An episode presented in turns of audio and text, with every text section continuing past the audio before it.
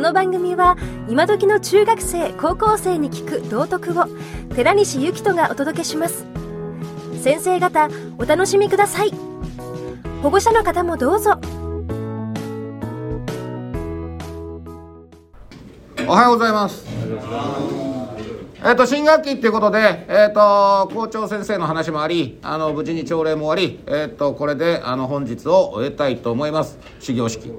えっ、とさ、あのー世間はオミクロンとかなんか大騒ぎになってるようですけれども、えっ、と、やっぱり去年1年間振り返っても、そのコロナが大変な時期もあったのね。で、あのー沈静化してた時期もあったのね。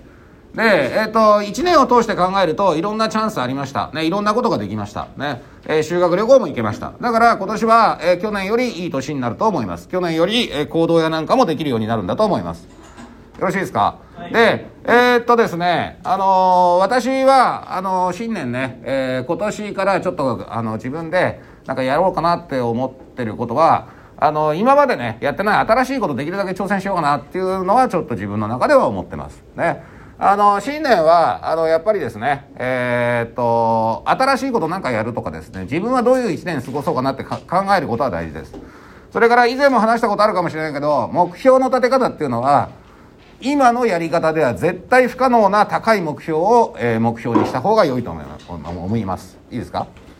えっ、と今のやり方では絶対達成できない現状では達成できないことを目標にした時人間力出んのね。